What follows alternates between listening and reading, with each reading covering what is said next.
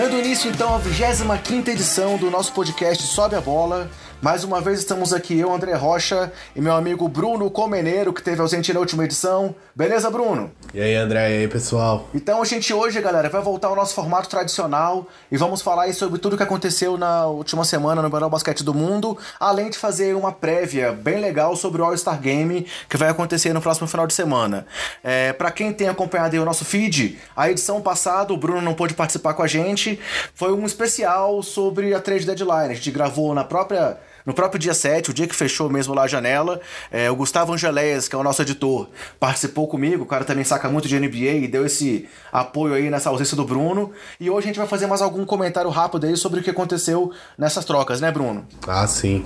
O Gustavo pôde me substituir aí brilhantemente mostrou que ele também manja bastante de basquete. A gente não manja muito, mas ele mostrou que ele manja alguma coisa. Vamos falar mais um pouco aí. Eu, eu vou tentar dar um pouco da minha opinião sobre algumas trocas que foram importantes nessa, nessa trade deadline. E aí, galera, então para começar o nosso programa, como sempre, vamos dar aqueles avisos gerais aqui. Todo o nosso material está disponível no site do Sobe a Bola, no endereço www.sobeabola.com.br, enquanto o nosso podcast é disponibilizado primariamente no agregador Anchor, no endereço anchor.fm barra sobe a bola. Lembrando que Anchor se escreve A-N-C-H-O-R. E aí lá do Anchor, o podcast vai para os principais programas. Vai para o Spotify, iTunes, Google Podcast, Castbox e por aí vai. E se mesmo assim no seu agregador preferido não tiver lá o nosso podcast disponível automaticamente, é só acessar o Anchor, pegar lá o RSS e aí jogar no seu agregador para que você possa nos acompanhar. Além disso, essa semana eu recebi uma pergunta é, sobre como baixar o nosso podcast. E aí, um dos caminhos que eu sugeri para o pessoal foi baixar no próprio Spotify. Então, para quem aí prefere baixar para depois ouvir quando estiver offline, o Spotify é um bom caminho.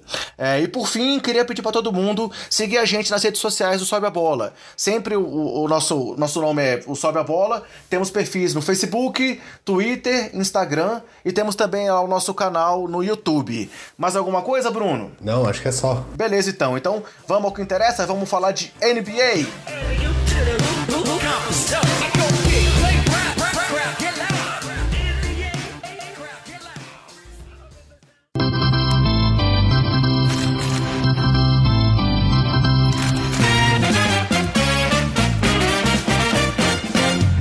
Galera, começando então aqui os assuntos propriamente ditos, é, vamos falar sobre aqueles principais jogos da semana, as principais performances da semana.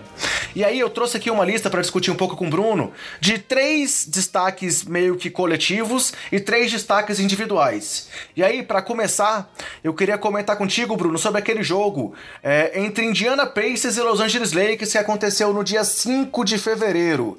O que, que aconteceu nesse jogo, Bruno? O que aconteceu? Que os Lakers foram atropelados pelos Pacers. Primeiro eu queria pedir desculpa aí se minha voz tá meio estranha hoje, mas é que eu realmente tô vindo de uma gripe, então eu tô com uma voz meio fanha, um pouco de pigarro. Então, mas eu vou tentar vou tentar manter uma voz legal para todo mundo.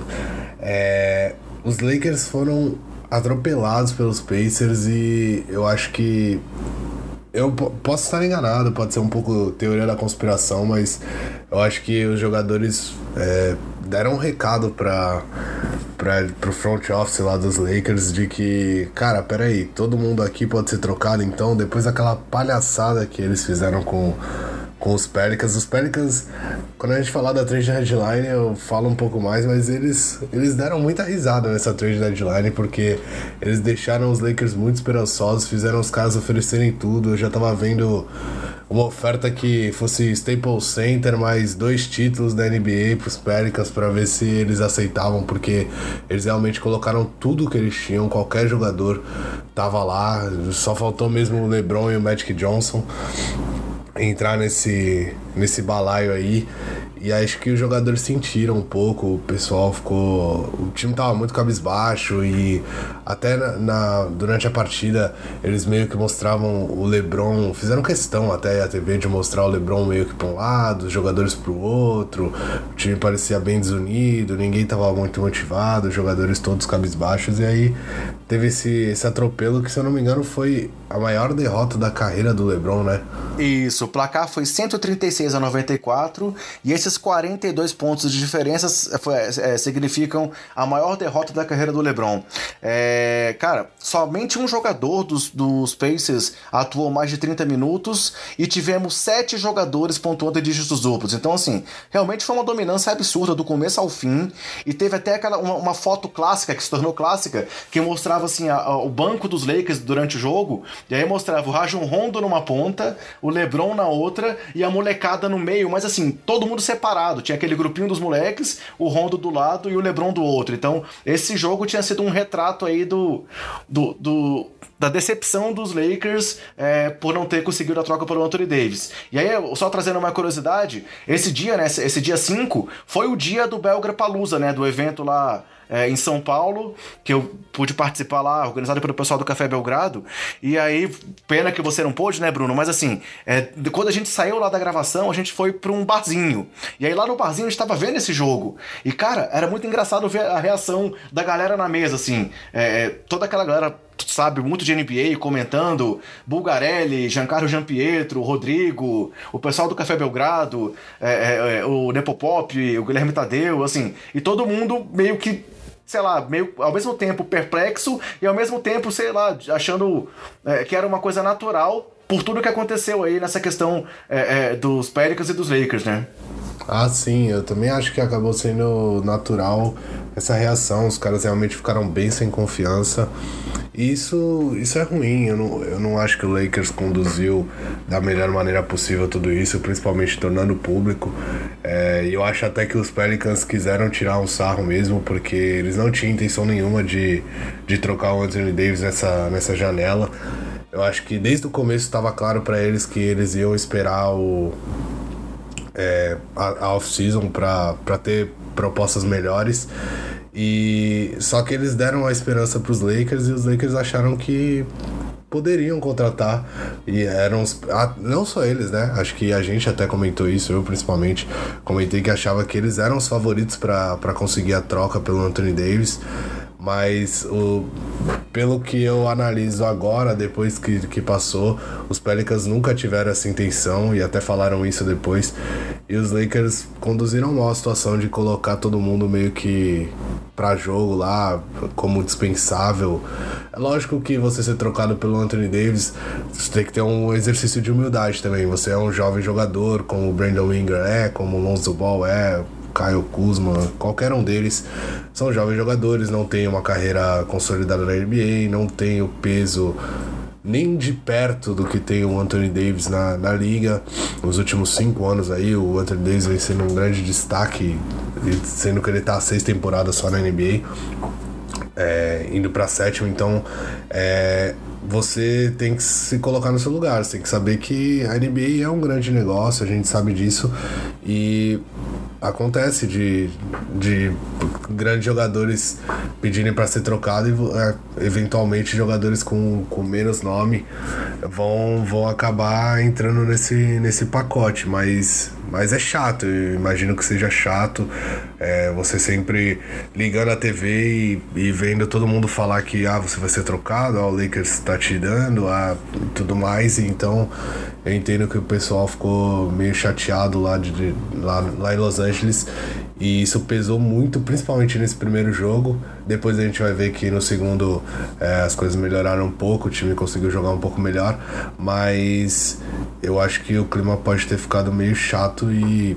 e isso compromete, pode comprometer, né, um pouco a temporada dos Lakers, que era uma temporada de afirmação não só para o time todo, mas para grande parte dos jovens jogadores e até do, do Luke Walton. Aproveitando esse seu gancho aí, então, o segundo jogo é esse jogo na sequência dos Lakers, que aconteceu no próprio dia 7, o dia que fechou a janela. É... Foi uma questão até que muita gente questionou, porque a NBA colocou no mesmo dia a trade deadline, o draft do All-Star Game e esse jogo entre Lakers Lakers e Celtics, que, assim, eu acho que inegavelmente é a maior rivalidade da história da NBA. É, e aí, assim, a, a, dúvida era de como é que esse jogo ia proceder depois de tudo que aconteceu aí nessa questão que mostrou o Lakers tão abalado diante dos Pacers. E aí, para surpresa de todos, ou de todos, pelo menos se não foram de todos, de muitos, os Lakers saíram vitoriosos, né? Foi uma partida super disputada em que os Lakers venceram por 129 a 128 com a bola decisiva de quem, Bruno?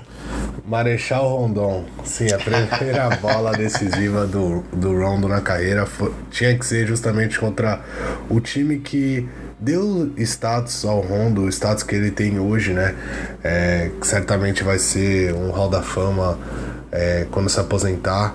Ele foi campeão pelos, pelo Boston Celtics, fez história lá, aquele time que tinha o Paul Pierce, Kevin Garnett também.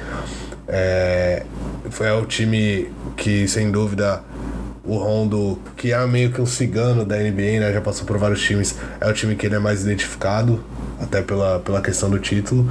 E o primeiro game winner da carreira dele foi nessa partida contra, contra o Celtics, é, que aconteceu logo depois desse vexame contra os Pacers. É, e uma bola bonita dele, né? Eu achei ele se você olhar a bola que, que deu a vitória pro, pros Lakers, ele pegou com muita confiança a bola, parecia um arremessador nato, que a gente sabe que, que o Rondo nunca foi. É, a bola caiu na mão dele, ele nem pensou, simplesmente virou arremessando e matou a última bola ali para passar à frente e, garantir a vitória dos, dos Lakers. E aí, nesse jogo, os Lakers tiveram sete jogadores com dígitos duplos em pontuação. É, destaque aí pro Rondo, que teve 17 pontos, 10 assistências e 7 rebotes, quase um triplo-duplo. E pro LeBron, que teve um triplo-duplo com 28 pontos, 12 rebotes e 12 assistências. É, ou seja, quase que pela segunda vez na temporada, os Lakers têm dois jogadores com triplo-duplo. Já para o lado do Celtics, é, o Kyrie teve 24 pontos, é, o Tatum 22 e o Daniel Tais foi muito bem com 20 pontos vindo do banco. Então, assim, também tiveram é, seis jogadores com pelo menos 12 pontos, mas no final o Lakers saiu vitorioso, meio que para dar um fio de esperança aí pros fãs, mesmo após esse vexame do, da, da questão do Anthony Davis, né? Ah, sim, é. Foi muito importante essa vitória, até pelo jeito que ela foi construída. Primeiro porque você pega um adversário. Primeiro de tudo, porque você pega o seu principal adversário na história. A... Essa é sem dúvida a maior rivalidade da história da NBA, é, Lakers e Celtics. Então, mesmo esses jogadores. É, todos esses jogadores que estão em quadra aí não tendo nada a ver com, a, com toda essa rivalidade que foi construída ao longo dos anos, é, todos eles é, estavam nesse meio aí agora. Então, todo esse peso histórico é carregado por uma partida como essa. É, segundo, porque você está pegando um dos principais, um dos cinco ou seis melhores times da NBA hoje é apontado por muitos como favorito no leste. Eu acho que, principalmente depois da trade deadline, talvez o, o Celtics tenha ficado um pouco mais para trás ali no, no leste. Mas mesmo assim, é, não é surpresa nenhuma se eles conseguirem chegar ao título do leste e brigar pelo título, título da NBA. Então você tá pegando um time que é visivelmente melhor que você, um adversário histórico, você tá pegando eles no, no TD Garden, né, que é a casa deles, aquela casa histórica que todo mundo sabe, e você conseguir fazer um jogo duro depois da sua pior derrota na temporada, um momento que todo mundo tá, tá te questionando, você consegue lá dentro do, do ginásio dos caras e ganhar numa última bola. Com, acho que esse jogo tem um peso muito, muito grande para a equipe dos Lakers. E eu acho que é, é aquele jogo que é para você falar assim: ah, vamos lá, pessoal, a gente consegue. A gente consegue fazer é, jogos duros contra, contra os melhores adversários que a gente tem. Igual o Pacers consegue fazer, o próprio é, Portland Trail Blazers consegue fazer jogos difíceis duros contra, contra times muito, muito não, mas melhores, visivelmente melhores que eles. Igual o Pelicans conseguiu fazer na, na temporada passada também. Então acho que o Lakers pode ser um time assim, pode ser um time chato. Não acho que ele vai brigar nos playoffs, mas eu acho que ele pode estar sim nos playoffs, é só eles entrarem nas partidas com a mentalidade que eles entraram nessa última contra os Celtics. E o terceiro jogo que eu queria trazer aconteceu nesse domingo, no dia 10, e foi o duelo entre Miami Heat e Golden State Warriors. É, o placar final do jogo acabou 120 para os Warriors, 118 para o Heat, num final super emocionante, né, Bruno? Que teve direito a toco decisivo do Dwayne Wade, é, bolas incríveis ali do final do Kevin Durant. O que, que você pode falar desse jogo pra gente? Ah, foi um jogo bem, bem legal de se assistir. Para muitos, no começo do jogo, todo mundo, é, muitos esperavam que fosse uma, mais um passeio, uma lavada dos Warriors, mas para felicidade de quem tava assistindo e que não era torcedor dos Warriors, principalmente, é, não foi assim. O Miami endureceu muito o jogo, fez uma das melhores partidas dele, deles nos últimos tempos. Eles realmente encararam os, os Warriors de igual para igual e fizeram com que eles jogassem no seu melhor. É, o Curry teve que aparecer, o Clay Thompson teve que aparecer, o Kevin Durant teve que aparecer, principalmente o Kevin Durant teve que aparecer muito, ainda mais no final do jogo. Mas se você pegar no começo da partida, o Miami amassou os Warriors, eles abriram é, dígitos duplos de vantagem logo no no segundo quarto ali, se eu não me engano, no segundo quarto. No primeiro acho que eles ainda não tinham conseguido, mas mesmo assim chegou, venceram che o... Chegou até um momento que tava 17 a 6 no primeiro quarto. É, então, ó, eles conseguiram é, dígitos duplos ainda no primeiro quarto e foram pro, pro intervalo em vantagem, mas aí a gente sabe que os Warriors, eles... É, eu não sei, é, foi um comentário até do Rodrigo durante a, a narração é, que os Warriors, às vezes você acha que eles estão mortos e eles vão indo, indo de bola em bola, parece que não tem nada demais, mata uma bola aqui, uma defesa lá, aí vem e mata uma bola de três, e aí quando você vê lá no terceiro quarto está tudo empatado, eles estão passando à frente, então. É, o, quando, quando o Miami viu, os Warriors já estavam encostados ali no placar. E mesmo o aproveitamento de três espetacular que, que o Hit estava tendo na partida não pôde, não pôde segurar. Ali no final, é, o Kevin Durant foi para aquela bola de segurança dele, ele tentou três, três vezes seguida o mesmo lance e ficou de recebeu a bola fora do garrafão, é, na cabeça do garrafão ali, de costas para cesta, é, tentou bater para dentro, fez um fade away, deu certo em duas, na, na terceira o Dwayne Wade foi muito inteligente, mostrou que ele é um dos melhores é, um dos melhores guardas que, que marcam, né? Um dos melhores armadores, marcadores aí da NBA. Ele leu muito bem a jogada. E... Entre os shooting guards, ele é o que tem mais tocos na história, né? É, não à toa. Ele mostrou tudo isso aí mais uma vez. Deu um toco belíssimo no Duran. Que acho que até foi um pouco ingênuo. Acho que depois de ver que tava dando certo aquela jogada, ele quis fazer de novo. Só que o Dwayne Wade é um cara muito experiente. É um dos melhores jogadores da história da NBA. Um dos melhores alarmadores da história da NBA. É, foi, dobrou, deu toco, saiu no contra-ataque, matou a bola que botou o time na frente. Mas o Kevin Durant, ele parecia que tinha gelo na, nas veias dele, simplesmente pegou a bola, matou a bola de três. E ali no final os Warriors. O, o Miami ainda conseguiu empatar, mas os Warriors é, passaram à frente com o DeMarcus Cousins, que pegou um rebote ofensivo importantíssimo, sofreu uma falta e colocou os dois pontos finais ali que sacramentaram a vitória dos Warriors. É, pro Miami é, é assim é um grande, uma grande partida mesmo com a derrota. Mostra que eles têm um time interessante. O Josh, o como é o nome dele? O Josh Richardson. Isso, Josh Richardson. Eu tava certo, Josh, eu não tinha certeza. Josh Richardson, Richardson fez uma partida que é, eu acho que se o Minnesota tivesse visto essa partida, tinha trocado o Jimmy Butler por ele, que nem queriam lá no começo. ele, o cara tava matando tudo, ele, ele matou oito bolas de três das 11 que ele tentou. É, eu lembro disso, apesar 37 da... pontos no final. Isso, o site da NBA tá me trollando aqui, não tá abrindo, mas eu lembro que ele matou oito bolas de três e teve uma que ele matou também, mas ele infelizmente não uma pisadinha na linha, senão seriam nove bolas de três. Fez 37 pontos, é, o career high dele, mas do outro lado foi um dia que o Clay Thompson tava muito bem, o Kevin Durant tava super bem, também acabou com 39 pontos, eu acho, né, o Kevin Durant? Exato, 39 pontos. E tinha o Curry é, também. O Curry com... com 25 e o, e o Thompson com 29. Isso, o. É, vale citar que o DeMarcus Cousins sofreu de novo na, nas mãos de um pivô que.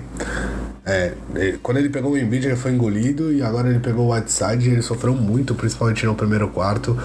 Depois, com o Adebayo, ele já teve um pouco mais de facilidade. O Whiteside, quando voltou, também não conseguiu é, ser tão dominante como estava sendo, como foi, né, no primeiro quarto. Mas é, DeMarcus Cousins ainda fora de ritmo, tá voltando, se eu não me engano, ele teve é, quase 30 minutos nessa partida de, de jogo. É, o que é importante para ele tá cada vez mais é, conseguindo minutos nessa, nessa partida. Lógico que também não teve Godala nesse jogo, então é, acabou subindo a média de minutos da, da maior parte dos jogadores. Só um fato curioso: é, apesar da vitória dos Warriors, é, o time titular do Golden State todo teve um plus-minus negativo. É, o melhor foi o do Kevin Durant com menos um. Já os reservas dos Warriors todos tiveram plus-minus positivo, com o Jonas Jerebico tendo o maior, que foi mais 18. Então, assim, por mais que é, os números de pontuação especificamente dos reservas não tenham sido é, tão é, representativos, a, o impacto dessa rotação foi visto nesse, nesse jogo, principalmente naquele terceiro quarto ali, onde o time fez 36 a 23. Então, é, foi o Steve Kerr sabendo rodar seu elenco, mesmo com a falta do Igodala, como você comentou aí, né? Ah, sim. E o Erebico, muita gente não gosta dele, eu acho ele um jogador interessante, ainda mais é, não tendo mais o David West, que era um jogador que eu gostava bastante. Ele, ele realmente vinha do banco e contribuía muito. Ele era um cara que ajudava na defesa, era muito, muito inteligente no ataque, tinha a bola de meia distância, é, tinha muita visão de jogo, conseguia dar passe, sem contar que era um líder ali dentro de campo, um jogador muito experiente. Sem ter ele, o, o Ierebico é, vem fazendo um papel bem competente né, nessa substituição ao que era o David West na temporada passada. É um cara que mata a bola de três, briga lá nos rebotes, não é o melhor defensor, não é o melhor atacante, mas é um cara que, que consegue contribuir. E ele é, ficou com esse plus-minus grande porque a entrada dele foi fundamental para manter os Warriors é, vivos ainda no primeiro quarto. Quando o Miami conseguiu abrir aquela vantagem toda, foi logo que o Arebico entrou, ele já entrou matando uma bola de três, depois ele fez mais um ponto numa bola bonita ali, que ele deu um drible na cabeça do garrafão. Então ele, ele contribuiu e ajudou bastante para que os Warriors conseguissem se manter ali, não que a vantagem não desgarrasse para 20, mais de 20 pontos. É, e aí, galera, para fechar esse nosso quadro inicial aqui, eu vou trazer mais três estatísticas individuais que merecem destaque nessa semana. É, e a primeira delas foi o fato dos Chris Paul, do CP3, ter se tornado o 11 na história em roubos de bola. Ele chegou a 2.076 bolas roubadas, está ali, passou o Mookie Blaylock, um armador histórico é, do Atlanta Hawks, do na época New Jersey Nets, e está agora atrás de Cal Malone, que tem 2.085 é, roubos de bola. Então, Chris Paul é o 11 e provavelmente vai se retornar o décimo, é, nono, ele deve subir bastante nessa lista ainda. É, algum comentário sobre, sobre isso, Bruno? Ah, o Chris Paul sempre foi muito conhecido por, por ser um grande ladrão de bolas. Ele já liderou a NBA aí algumas vezes nesse quesito. E com certeza vai subir mais um pouco nessa lista. E aí, mais outras duas estatísticas só para poder fechar esse quadro. É, o Westbrook chegou a nove triplos duplos consecutivos e igualou a marca histórica do Will Chamberlain, é a maior sequência da história de triplos duplos, é, e tá jogando nesse momento contra o Portland Trail Blazers. Caso ele consiga mais um, ele vai ser o jogador com mais triplos duplos consecutivos na história da NBA. E do outro lado, James Harden chegou já ao seu 29 jogo consecutivo com 30 ou mais pontos. São duas marcas aí que seguem contando e que mostram o impacto desses dois jogadores em quadra, né, Bruno? Ah, sem dúvida são os dois últimos MVPs, né? Que a gente está falando. É... Bom, o Westbrook nesse momento tem 5 rebotes, 6 pontos e só duas assistências. É, mas a gente sabe que no final, principalmente, ele explode para conseguir uns rebotes ali, umas assistências. E se tiver faltando um ou dois, pode ter certeza que ele vai conseguir mais um triplo-duplo e se isolar nessa marca. E o James Harden, acho que pela, também tá jogando agora, tá jogando contra, contra os Mavs. E mesmo o time vencendo, E mesmo o time vencendo até aqui, estamos no segundo quarto lá, o time vence por 9 pontos, o time dos Mavericks. É, ele não vem tendo uma boa partida, tá 0 de 5 na, na, nas bolas de 3 e tem apenas 5 pontos. Ou seja, o Harden vai ter ali pouco mais de 2 quartos aí para fazer pelo menos mais 25 pontos para conseguir mantendo essa conseguir manter essa média absurda dele aí de mais de 30 pontos nas últimas 29 partidas, é isso? Isso, exato, 29 partidas. É, é um número realmente absurdo. Então, galera, assim a gente fecha esse nosso primeiro quadro aqui das estatísticas e performance da semana. E aí vamos trocar um pouco a ordem do que a gente tem feito nas últimas edições. Vamos fazer agora aquele nosso giro pela NBA.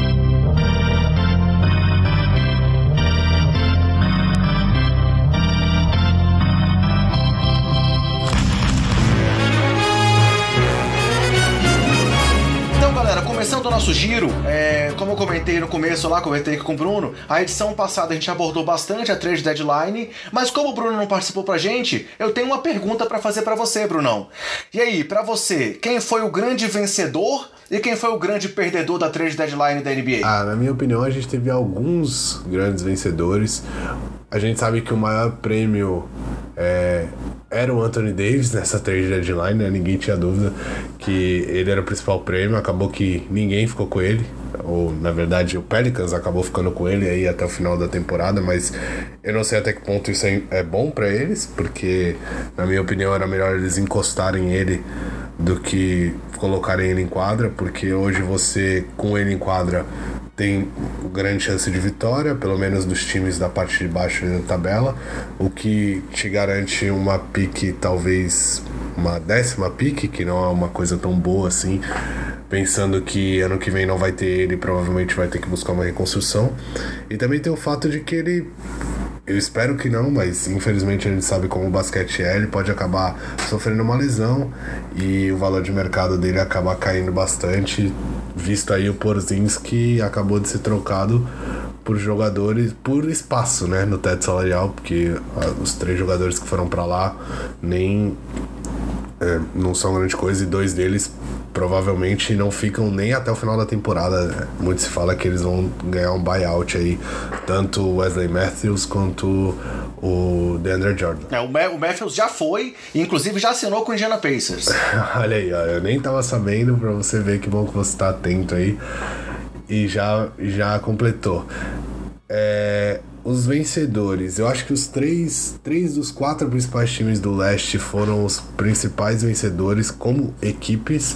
É, o Bucks pegando o Mirotic é um time que já tinha uma bola de três muito forte, tem um estilo de jogo é, bem característico, abre todo mundo, dá a bola na mão do Giannis, e aí agora você tem o Mirotic lá, que é um cara que é competente também pegando rebote e tudo mais, e é um grande gatilho para matar a bola de três, quando ele esquenta a mão a gente sabe que é complicado, então está colocando é, mais um jogador que, que chuta bem de três lá e o time já mostrou que essa é a principal arma da, da equipe agora. Então, acho que eles ganharam muito com o Mirotic, que nem é esse super jogador, mas é um cara que vai encaixar muito bem no time. Por um preço, um preço barato, né? Porque eles mandaram apenas o Stanley Johnson, que eles tinham conseguido numa troca pelo Tom Maker, é, o Jason Smith, que era mais um animador de torcida do que jogador, e duas escolhas de segunda rodada. Então, assim, por mais que seja um aluguel, se o Mirotic não continuar pro ano que vem, para esse momento, porque eles precisam, foi um preço considerado é, baixo, né? É, bem baixo, até porque o Tom Baker não queria ficar lá. Muitos falavam que ele era um bom prospecto, né? Um cara muito alto, de arremesso, dava toco e tal, mas não queria mais ficar lá, ele achava que tinha que jogar, e lá ele não estava tendo muito espaço. Então você tá só perdendo ele, as picks de segunda rodada. Tudo bem que o Bucks conseguiu aí um Brogdon, que hoje está se mostrando um ótimo jogador, já foi calor do ano na temporada, há duas temporadas atrás, é, na segunda rodada, mas a gente sabe que é complicado, tem muitos jogadores da segunda rodada do draft que sequer entram em quadro na NBA, né? Então, é, você dá só isso pelo aluguel do Mirotic, que nem você falou, mas é, eles querem vencer agora. Então, você ter um jogador assim é uma chance, aumenta a sua chance de vitória agora, é, aumenta o seu poder de fogo para brigar lá com os, com os principais nomes da temporada, sendo que eles já estavam entre esses principais nomes. Então, eu acho que foi, foi valeu bastante a pena essa troca que eles fizeram.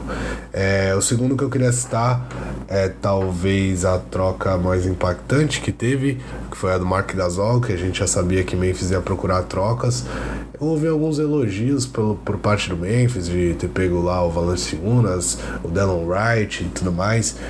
Eu não sei muito bem o que eles querem com, com esses dois jogadores. São dois bons jogadores, acho que vão ajudar o time, mas não melhoram o time e também não sei se dão uma super uma grande perspectiva de futuro aí para para franquia. Acho que eles podiam tentar trocar o Gasol por alguma pique também ou tentar um um three way sei lá.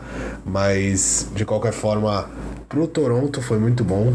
Mesmo que o Gasol não seja titular, que eu acho que vai acabar sendo, mas se ele vier do banco, ele vai ter um papel fundamental liderando os bancários lá que, que era um banco já muito forte, com o Van Vliet é, e tudo mais, o banco lá do Toronto. É, mas se ele não vier do banco e for titular com. Eu acho que eles pode, ele pode jogar sim com o Ibaka. O Ibaka é um jogador muito inteligente, muito bom. É, tem um jogo forte de fora, o Gasol também tem um jogo forte de fora, então não vai ficar aquele garrafão pesado, congestionado lá.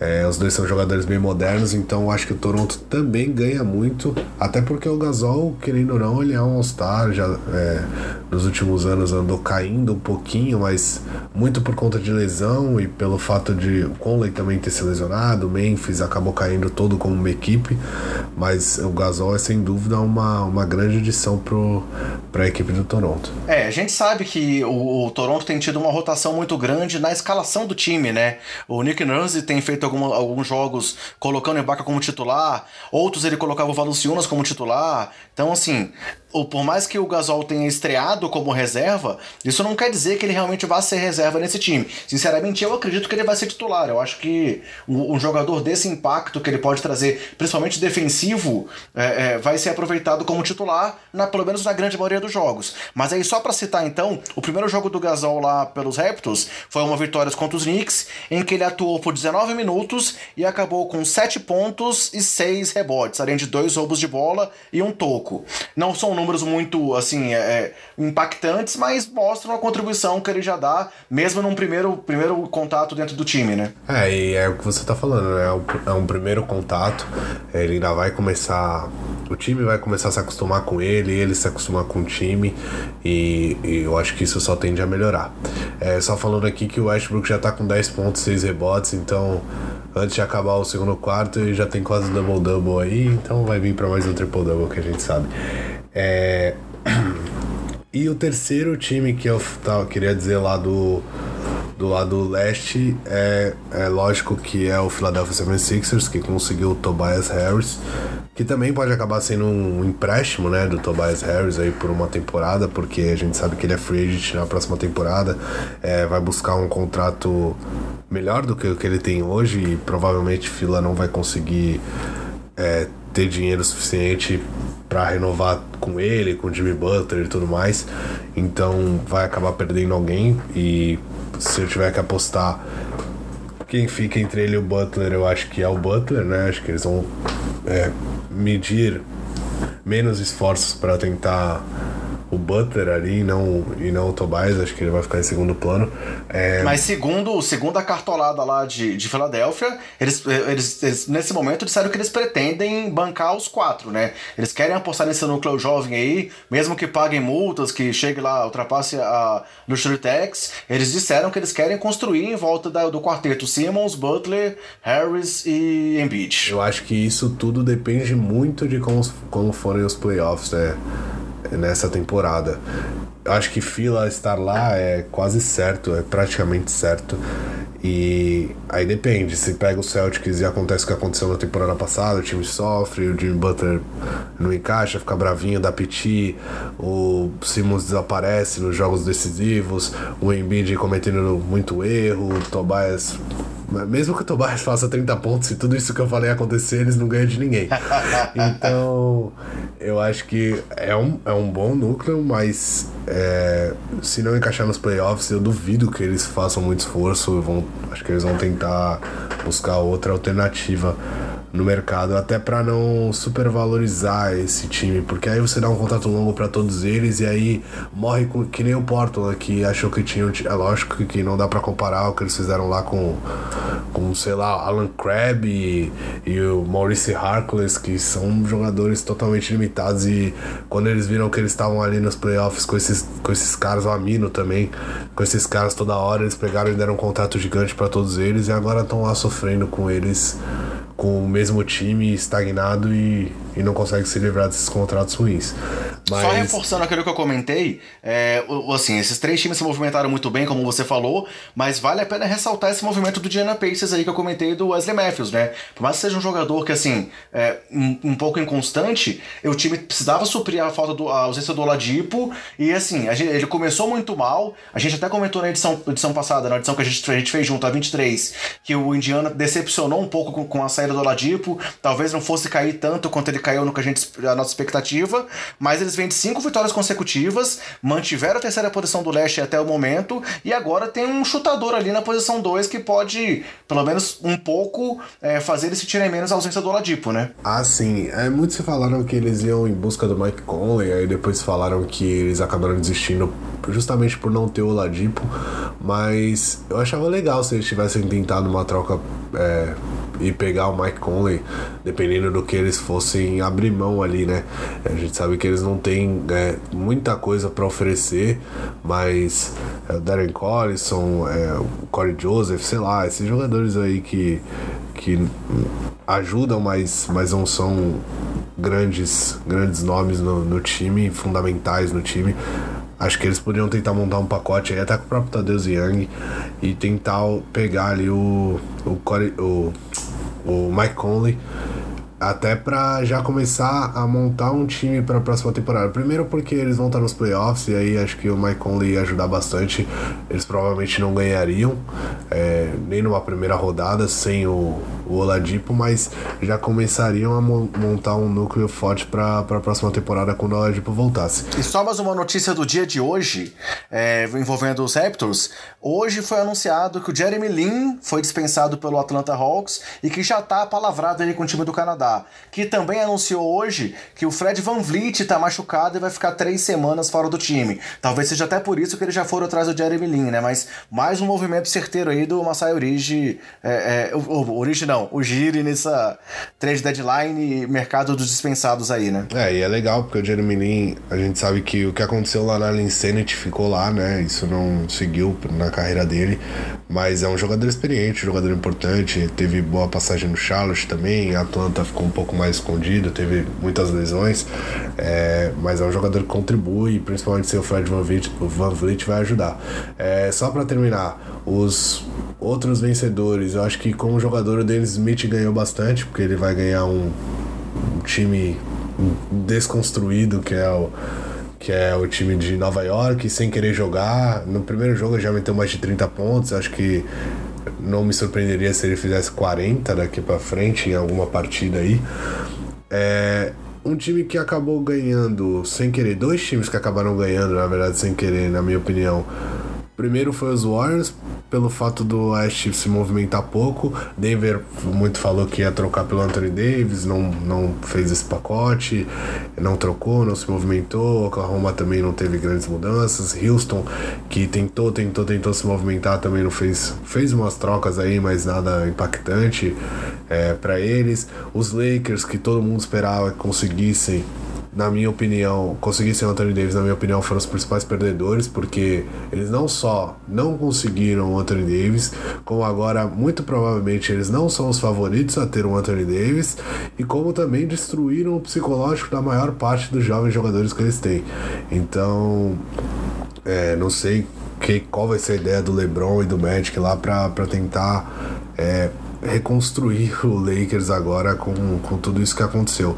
Estão é... em décimo no Oeste, imagina, não ir para os playoffs com o LeBron ia ser talvez a maior catástrofe da história da franquia, né? É, eu acho que o LeBron ia pedir para ir embora mesmo, falar assim, ah, eu vou para os Clippers que é melhor. É, os Clippers é, foram outro time, foi outro time que, que também trocou, pegou o Zubac e pegou mais alguém, quem outro foi outro jogador? Pegou o Shemet lá, um garoto promissor ah, do Fila, né? É verdade. E eu acho importante isso, porque você tá trocando o Tobias Harris que provavelmente não ia ficar no seu time, porque ia ter propostas de times que brigassem pelo título e talvez ele levasse isso mais em consideração. Aí você pega um jogador jovem, um dos três melhores calores da temporada, sem dúvida, vinha jogando bastante é, lá em Filadélfia, vinha sendo importante, um gatilho, um bom marcador. E aí você tenta montar um, um núcleo mais jovem com o Shai ali, com ele, com o próprio Zubac que estão falando aí que saiu por causa de quem? Talvez quem é que vai lá jogar em. Sonha com o Anthony Davis e acorda com o tal de Carmelo, é isso que vai acontecer lá com os Lakers? Exatamente. Há os rumores de que o Carmelo pode ir lá, que o Lakers abriu essa vaga aí, pensando nesse mercado dos, dos jogadores dispensados, e Carmelo ainda tá no mercado, né? É, vou ser sincero, eu torço para que o Carmelo vá para lá e consiga espaço e ele junto do LeBron façam uma boa dupla e coloquem os Lakers nos playoffs. Só vai ser triste os jovens jogadores, né? Que vão se mostrar um tanto quanto imprestáveis, porque chega o Carmelo lá e depois de, de apanhar de metade da NBA, de, do mundo jornalístico do basquete aí, ele chega lá e consegue botar o time, ser importante botar o time nos playoffs, coisa que eles não estão conseguindo, então ia ser complicado. Bom, para acabar que eu já tô falando demais, o último vencedor, na minha opinião, por um lado, né? Porque por outro não é. É o Celtics que não se movimentou, mas acho que entrou de vez na briga pelo. Acho que você inspirou agora aí no Café Belgrado e deu um elástico mental, né? O vencedor que não é vencedor e tal. Eu acho que até eles citaram isso no, num dos podcasts deles, aí falaram que os do Celtics. Mas é, é bem por aí mesmo. Acho que eles não foram eles não foram. Assim, eles viram os três principais candidatos junto deles ao título se reforçarem, como a gente já citou, fazerem grandes movimentações, importantes movimentações. Eles não conseguiram fazer nenhum tipo de movimentação, mas eles entraram forte sim na briga pelo Anthony Davis. E aí eu acho que com o Anthony Davis numa temporada, na próxima temporada, talvez nessa eles tenham ficado um pouco atrás, mas na próxima eles, com o Anthony Davis e Kyrie Irving, eu acho que eles são. É, são o time mais forte do, do, do leste, mesmo se os outros times se, se mantiverem com esse núcleo que eles têm. E aí, só para fechar esse assunto trade deadline, eu queria fazer trazer duas curiosidades. A primeira é sobre o Tobias Harris, que tem oito temporadas na NBA e já foi trocado quatro vezes. É por mais que, e assim, agora ele tá vindo da melhor temporada da carreira, recorde de pontos, percentual de arremessos, de bola de três, mas é curioso o cara ter sido trocado quatro vezes em oito anos. É, e a outra curiosidade também envolvendo quantidade de trocas foi de uma dupla nessa própria trade deadline, que foi a dupla é, Nick Stalkas e Wade Baldwin, que foram trocados inicialmente do Portland para Cleveland, depois de Cleveland para Houston, de Houston para Indiana, até serem trocados pra, por Indiana, serem dispensados por Indiana. Então, foram jogadores que aí, em uma semana foram trocados várias vezes, e aí depois de dispensados, hoje o Cleveland, que foi um time que por onde eles passaram, assinou com o Nick Stauskas. Então, é, é, tem hora que o jogador fica sendo jogado de um lado pro outro nessa NBA também, né? Não sei como ele não foi parar lá na, na China, no, no NBB, sei lá. o Stauskas realmente, depois daquele começo que nem parecia ele no Portland, voltou ao normal, né? E, e, não à toa foi trocado por um monte de gente aí. E aí, quando você é trocado por um monte de gente e ninguém te quer, onde é que você vai parar? Lá em Ohio, em Cleveland, lógico, foi parar lá onde tem um monte, um catado de, de jogadores lá, eles vão pegando quem, quem tá sobrando, eles pegam. Então ele foi para lá. Eu só queria falar de uma coisa aqui muito importante que eu lembrei ao, ao ler o seu, seu roteiro aqui. Eu li Orlando. E eu vou destacar o Orlando também. Fez uma, uma boa movimentação. Eu acho que foi bom tanto para ele quanto para o jogador. Markel Fultz agora vai jogar em Orlando. Orlando não tem um armador há faz uns 18 anos, né? Tem lá o DJ Augustin, que pelo amor de Deus, me desculpem. Então, para a felicidade do William, agora eles têm um prospecto, que ainda é um prospecto, né? Muito contestado, mas eu acho que longe dos holofotes da Filadélfia, que tá brigando por título, tá lá em cima. Acho que é um ótimo lugar pro, pro Foot se desenvolver e ótimo pro Orlando é, ter ali um jovem, ter um jovem na posição de armador. Acho que se ele fosse tanto para Phoenix quanto para Orlando seria ótimo para a carreira dele. Ele escolheu Orlando, acabou indo parar em Orlando e acho que vai ser bom pro, pro Futs e pra, pra equipe lá do, da Flórida também. Então, indo pra frente aqui no nosso roteiro, como você falou, no próximo final de semana, entre os dias 15 e 17, teremos o final de semana das estrelas da NBA.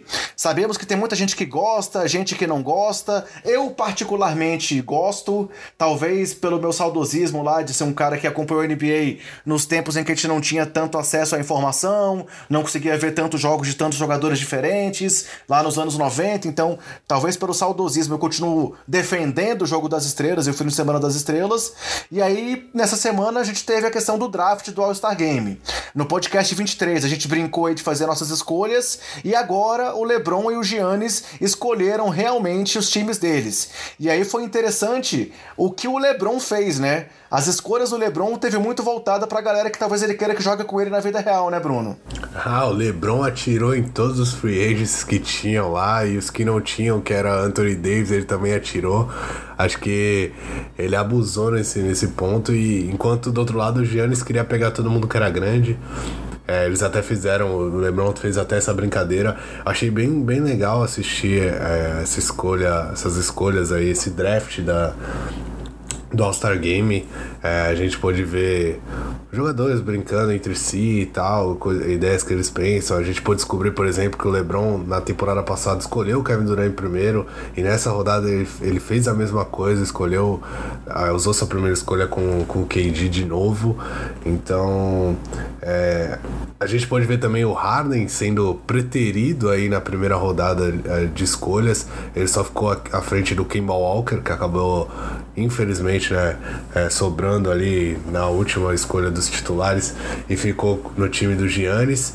É, e a gente pode ver até o, o senhor LeBron James é, barganhando uma troca no final de no final ali do, do draft pedindo pro Giannis para para deixar com que ele ficasse com, com o Ben Simmons, ele até falou: "Ah, esse é meu garoto e tal, queria jogar é, com se, ele". Se não bastasse ele ter feito nas suas seis primeiras escolhas, ter escolhido cinco jogadores que são ou agentes livres ou que tem player option pro ano que vem, que foram Duran, Kyrie, Kawhi, Anthony Davis e Clay Thompson, todos curiosamente citados em rumores com os Lakers, ele conseguiu fazer até uma troca no draft do All-Star Game. É, é, o GM LeBron mais uma vez brilhando, né? Não, o LeBron, ele, ele, quando ele se aposentar, pode ter certeza que ele vai ter muito futuro nisso, porque ele realmente sabe. É, até mexer, acho que ele meio que colocou o Giannis numa berlinda ali, o Giannis nem sabia se podia ou não. Ele falou: ah, beleza, me dá o Westbrook aí mesmo. Então vamos ter o Westbrook contra Duran agora nesse, nesse All-Star Game. Eles iam mais uma vez jogar do mesmo lado, mas. Mas não vamos ter o Westbrook contra Embiid, ia ser mais interessante, pô. é verdade, os dois vão jogar no, no mesmo time. Foi engraçado também que antes das escolhas, eu acho que foi o Barkley que brincou, perguntou pro, pro Giannis como é que seria se ele se sentia obrigado a escolher o Chris Middleton, né?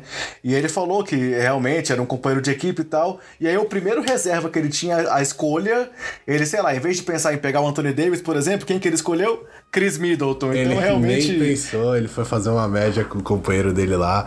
É, fez a mesma coisa com o Stephen Curry, foi a primeira escolha dele, que ele já tinha dito que seria, até pelo fato do Curry na temporada passada ter dito que tinha escolhido o Antetokounmpo em primeiro lá, logo depois do, do, do, do Durant ter sido escolhido pelo LeBron. Então ele meio que retribuiu o favor e ele falou que não seria outro. Então todo mundo já sabia que seria o Stephen Curry, a primeira escolha dele. E o Chris Middleton, quando a primeira oportunidade que ele teve também, ele logo pegou. É, falando um pouco dos times, é, quem não acompanhou é, o, o YouTube da NBA tem o draft inteiro lá, é só procurar. Acho bem legal. É, quem, principalmente quem consegue entender bem inglês ali, é, eles falam. Foi bem, foi bem divertido, os dois num clima bem descontraído. O LeBron, antes de uma partida, né? Ele ia jogar contra o Celtics e ele tava ali provavelmente num. Não sei se no hotel, mas acho que não, talvez dentro mesmo do ginásio do Celtics fazendo aquele aquela, aquele draft. E acho que foi bem claro que ele ia escolher os, os free agents todos e todo mundo que o Lakers vai atacar na próxima temporada. É, mas falando um pouco mais dos times, eu acho que ficou um pouco desbalanceado. Eu acho o time do. Eu acho que All-Star Game a gente sabe como é, né? Tem bons jogadores de todos os lados, mas o time do LeBron, para mim, sai um pouco na frente. Tem. Você olhando o time inteiro, acho que eles têm mais opções. Até porque o próprio Giannis acabou ficando com alguns jogadores é, antes até, né?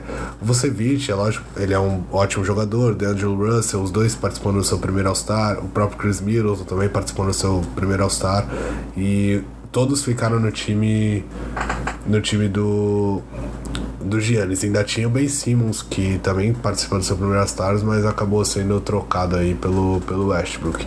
E, então acho na que. Or, na ordem de escolhas, eu vou passar os times aqui só para quem ainda não, não sabe. Deve estar tá tudo disponível na internet, mas só para falar. O time do LeBron ficou com Kevin Durant, Kyrie Irving, Kawhi Leonard, James Harden entre os titulares e na reserva Anthony Davis, eh, Damian Lillard, Ben Simmons, Lamarcus Aldridge, Carl Anthony Towns, Bradley Beal e Dwayne Wade lá na rodada dos, dos veteranos. E o time do Giannis ficou com Curry, Joel Embiid, Paul George e Kemba Walker entre, entre os titulares, e entre os reservas Chris Middleton, Nikola Jokic, Russell Westbrook, Blake Griffin, D'Angelo Russell, Nikola Vucevic, Kyle Lowry e Dirk Nowitzki como o veterano ali do, da rotação. É, ainda foi bom você falar, porque eu lembrei de mais alguns pontos.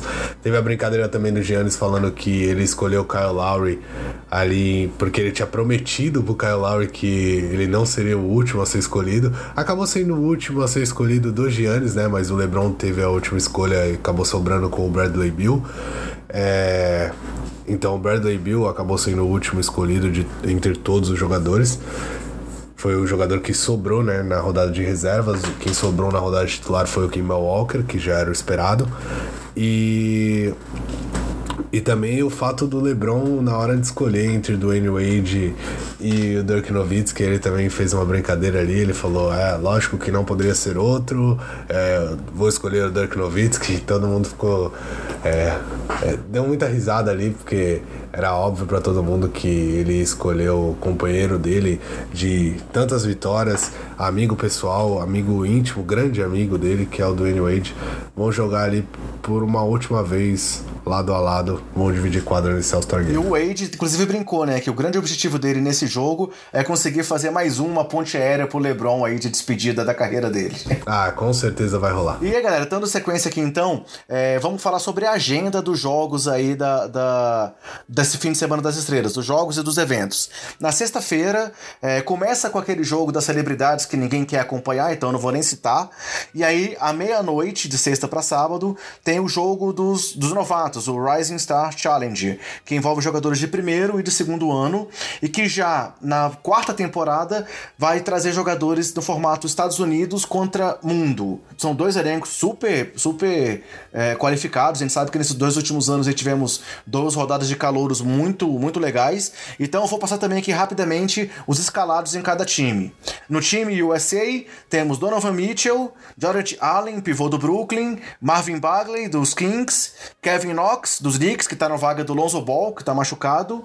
John Collins, do Atlanta Hawks. De'Aaron Fox, do Sacramento Kings. Jaren Jackson Jr., do Memphis Grizzlies. Kyle Kuzma, do Los Angeles Lakers. Jason Tatum, do Boston Celtics. E Trey Young, do Atlanta Hawks. Já no time mundo, nós temos o Ben Simmons, do Philadelphia 76ers. O Jay Anunoby, do Toronto. DeAndre Ayton, do Phoenix Suns. Bogdan Bogdanovic, do Sacramento, que foi o MVP do ano passado é, do jogo dos novatos, Luca Doncic do Dallas Mavericks, o Shai Gilgeous Alexander do Los Angeles Clippers, Rodion Skurix do Brooklyn, Laurie Markkinen do Chicago, Josh Okogie do Minnesota Timberwolves e Cedi Osman do Cleveland Cavaliers. Então essa é a escalação do jogo entre novatos e jogadores. É, quer dizer, envolvendo novatos e jogadores de segundo ano nesse formato Estados Unidos contra mundo. Não vamos comentar sobre o jogo em si, Bruno, que a gente vai falar sobre isso lá no bolão, tá? Então, isso é sexta-feira. No sábado, a partir das 11 da noite, temos aquela trinca de torneio de habilidades, torneio de três pontos, torneio de enterradas. E aí também vou falar a lista de, de participantes. O torneio de habilidades vamos ter Mike Conley, dos Grizzlies, Luka Doncic, Aaron Fox, Nikola Jokic, um gigante aí participando do torneio de habilidades, Kyle Kuzma, Jason Tatum, outro Nikola, o Vucevic, também um pivôzão que vai participar, e o Trey Young também vai estar no torneio de habilidades. Já no torneio de três pontos, que é o segundo evento da noite, teremos Devin Booker, que é o atual campeão, é, Seth Curry, Stephen Curry, os dois irmãos aí, os verdadeiros Splash Brothers, né, os dois filhos de Del Curry participando no, no, no campeonato de três pontos, Danny Green, é, dos Raptors, Joe Harris dos Nets, Buddy Hield dos Kings, Damian Lillard dos Blazers, Chris Middleton dos Bucks, Dirk Nowitzki, que tem um título na carreira e vai se despedir também do torneio de enterradas, e Kemba Walker. E Enterradas não, torneio é. de três pontos. Lembrei do Dirk enterrando agora aqui. e o torneio de enterradas, que é o último evento da noite. Estão quatro concorrentes. O primeiro é o Miles Bridges, o calouro lá do, dos Hornets. O segundo, o John Collins, do Atlanta Hawks. O terceiro é o Hamidou Diallo, é, do OKC. E o último, Dennis Smith Jr., agora do New York Knicks. Então, essa é a lista dos eventos, a agenda aí de sexta, sábado e domingo. Lembrando que a transmissão do, do fim de semana das estrelas no Brasil é feita pela ESPN, sendo que o Sport TV faz a transmissão apenas pela internet. Então, quem quiser acompanhar na TV tem a transmissão da ESPN e pela internet tem a transmissão do Sport TV.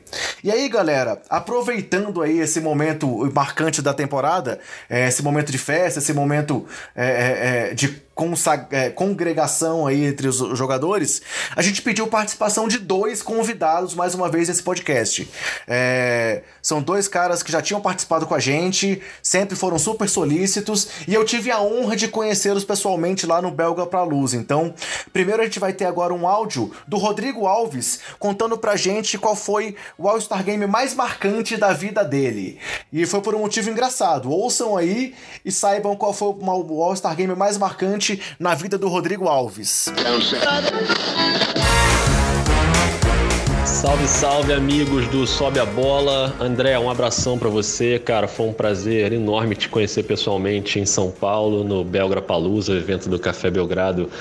Quem teve lá sabe que foi incrível, é, foi muito legal e encontrar aquela galera toda. E prazer também estar de novo aqui no Sobe a Bola para conversar com vocês sobre um tema que eu curto, que é o All-Star Game. Tem gente que não gosta, eu vejo muita gente meio de mal com o All-Star Game, porque realmente a coisa perdeu um pouco do sentido sentido, né? Não é mais como era aquela coisa de antigamente que você tinha a alegria de ver todos aqueles caras na quadra. Hoje a gente tem muito mais acesso à NBA, então você tá vendo os caras o tempo inteiro e o All-Star passou por uma crise aí. Espero que ele volte a, a ser uma coisa mais relevante.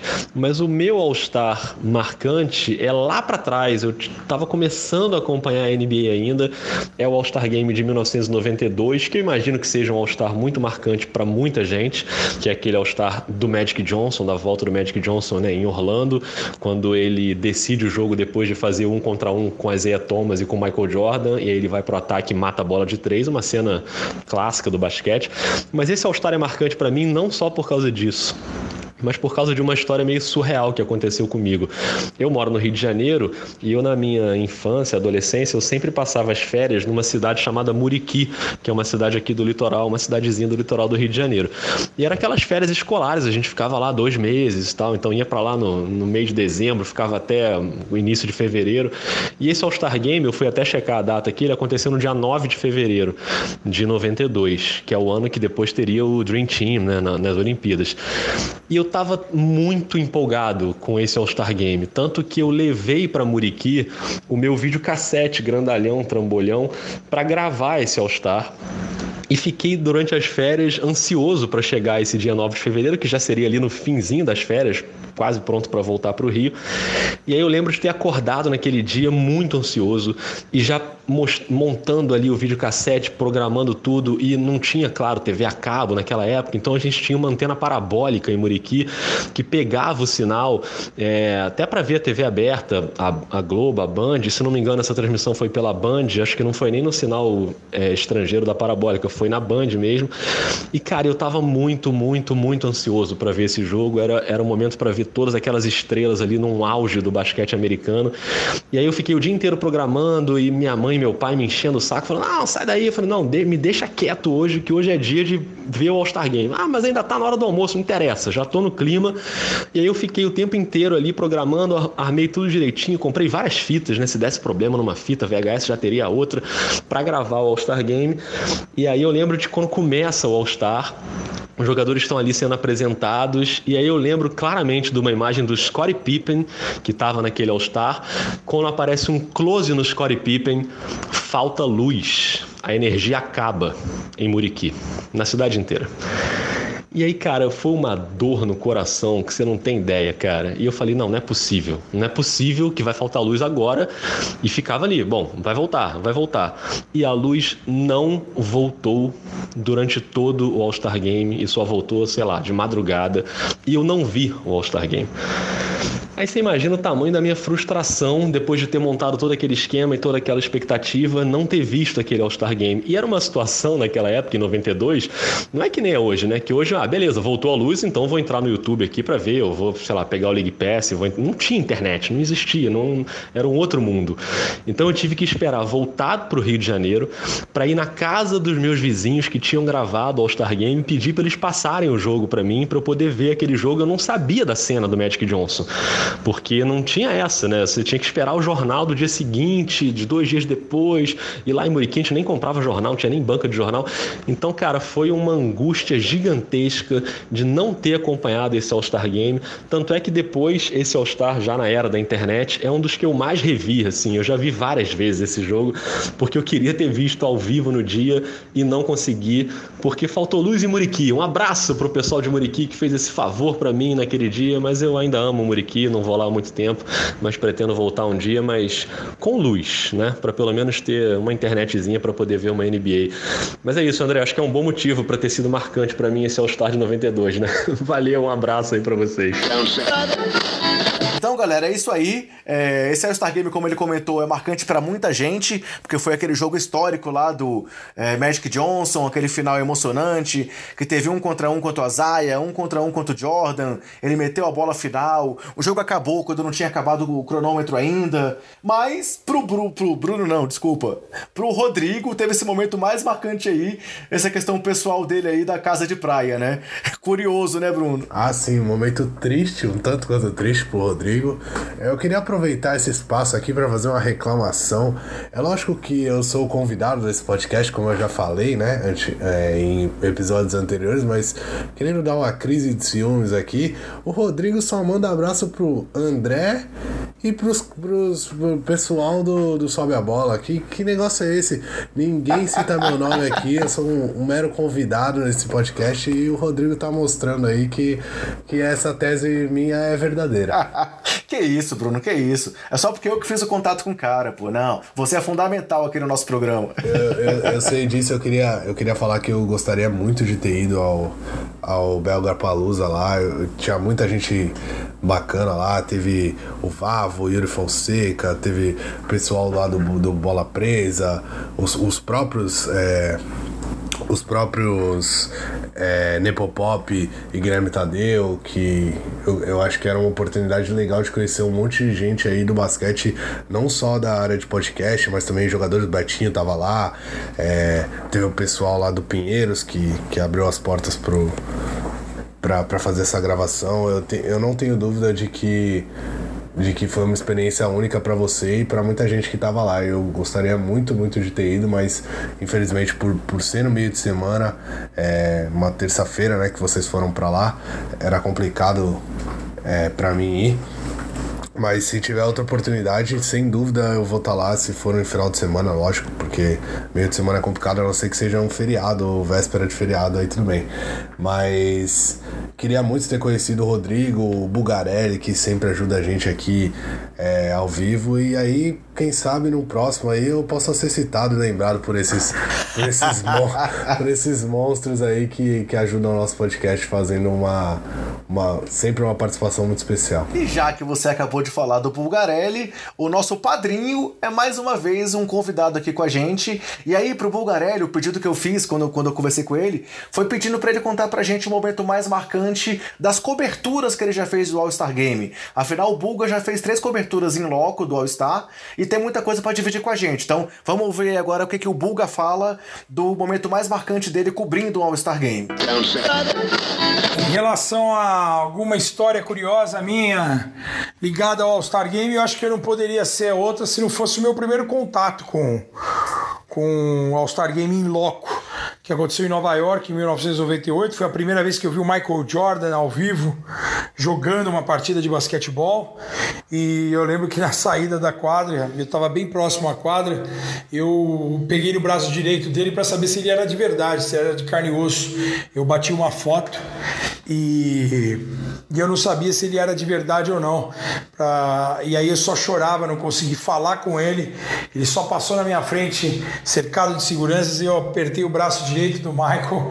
É, falei, pô, cara de carne e osso que nem a gente. E consegui tirar uma foto que eu vou mandar para você aí, para você ter no, no, seu, no seu arquivo aí, André. Beijão grande pro pessoal do Sobe a Bola. É, são muitas histórias. Vamos ver se a gente participa de um podcast com mais coisa.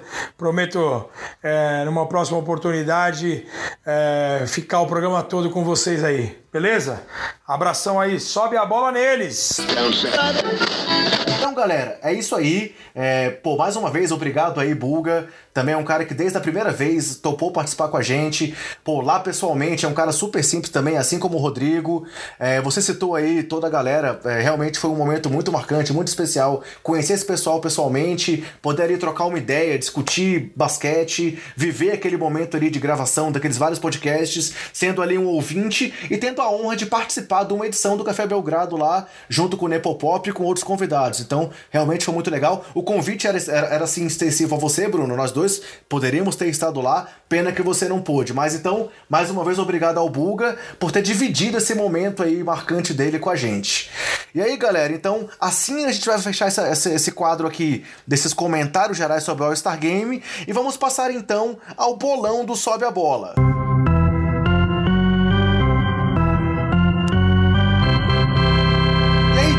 Isso então ao nosso bolão, eu vou inverter um pouco a ordem dessa vez, Bruno, para poder mais uma vez aproveitar a presença, a presença dos nossos convidados.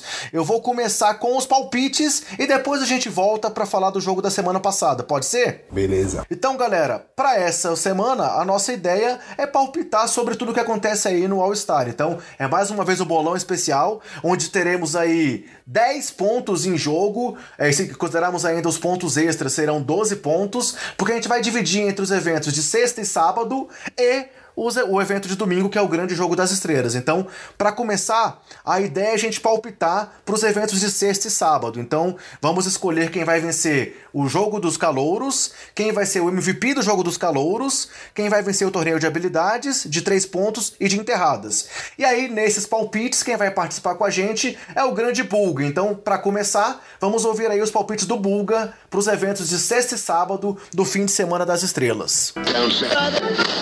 Antes tarde do que nunca, vão aqui os palpites do Bulga para o final de semana das estrelas. Começamos na sexta-feira, para mim, no, no jogo das, dos novatos, né? No duelo Estados Unidos contra o resto do mundo.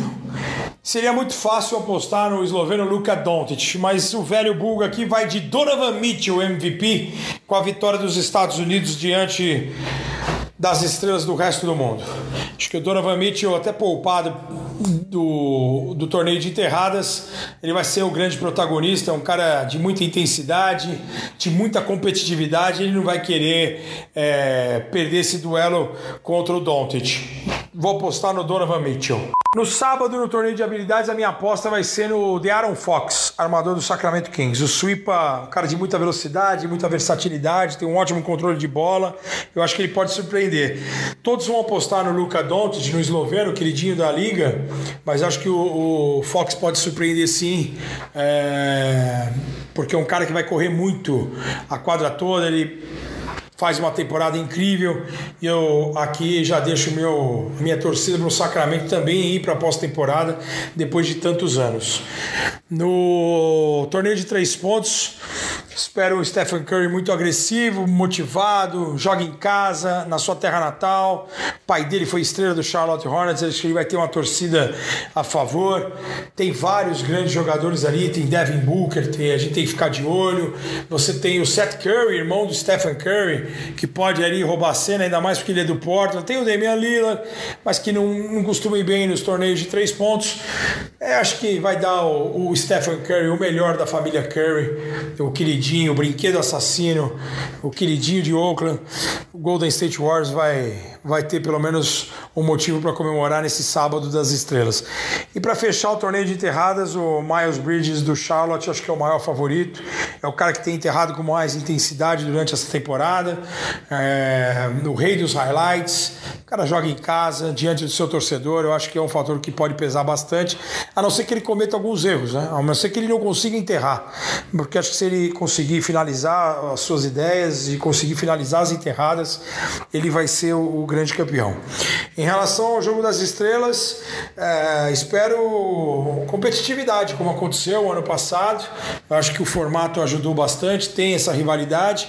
Eu só não sei o quanto é, que os jogadores vão se esforçar, porque a temporada cada vez mais é, equilibrada, mais competitiva também, ainda mais com essa trade deadline maluca que nós tivemos com Filadélfia, Milwaukee, Toronto, muito agressivos. É, eu não sei o quanto os jogadores serão é, agressivos e competitivos nesse domingo. Torço para que isso aconteça de verdade e que tenhamos um grande jogo.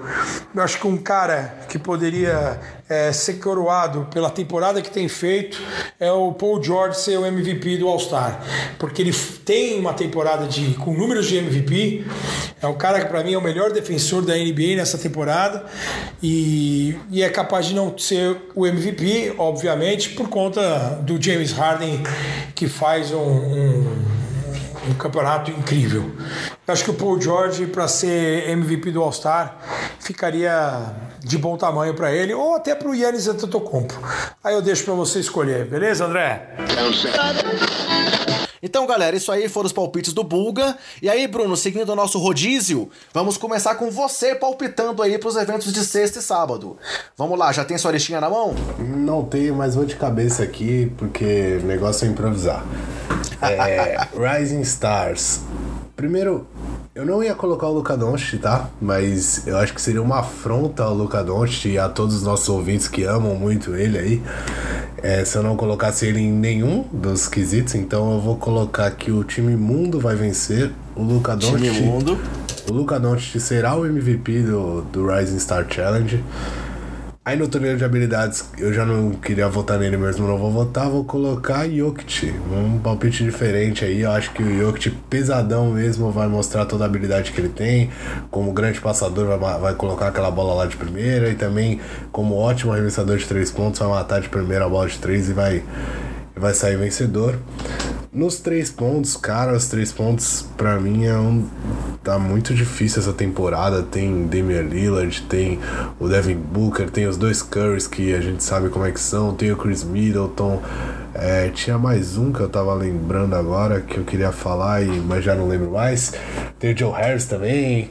É, mas eu vou votar no seguro, apesar de que a gente sabe que o Curry não participou dos últimos dois, se eu não me engano, desde aquele que ele perdeu pro, pro Clay Thompson.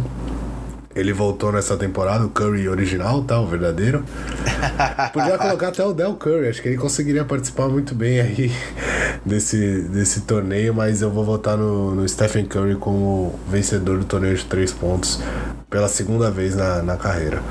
E enterradas? Enterradas, eu ia ficar com o Dennis Smith Jr., É, até por gostar muito dele, do basquete dele, mas eu vou dar um voto de confiança a um cara que vem dando as melhores enterradas que eu vi na, na temporada, que é o Miles Bridges lá do, do Charlotte, até para homenagear o Kemba, aproveitar aqui sem querer, homenageando o time do, do Kemba, que é o Charlotte Hornets, é Miles Bridges no torneio de enterrados. Pô, bem, é, você vai achar que eu tô te copiando aí, mas meus palpites estavam anotados aqui, tá?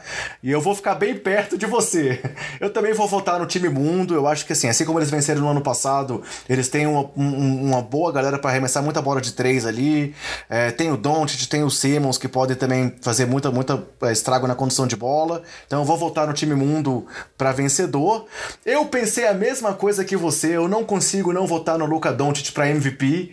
É, tem o Bogdanovic que pode meter muita bola, tem o Markkanen, tem muita gente que pode jogar muito, mas eu vou de Doncic também.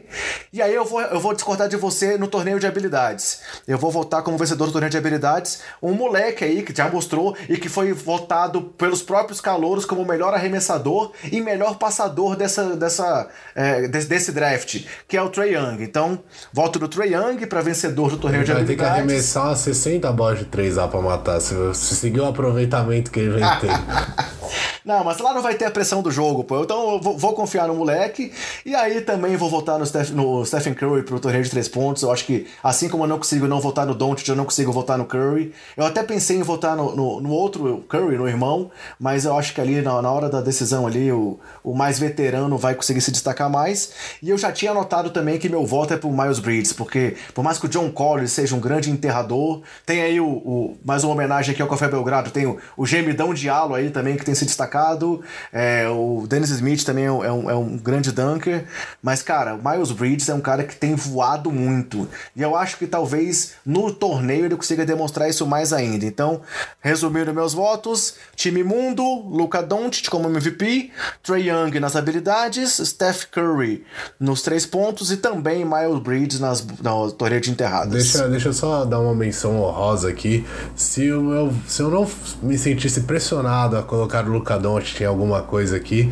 É, o meu voto do, no Rise Star Challenger seria pro Donovan Mitchell, porque eu acho ele muito fominha, acho que ele vai querer arremessar tudo. Então, se o time americano ganhar, acho que ele tem grande chance de ser o principal.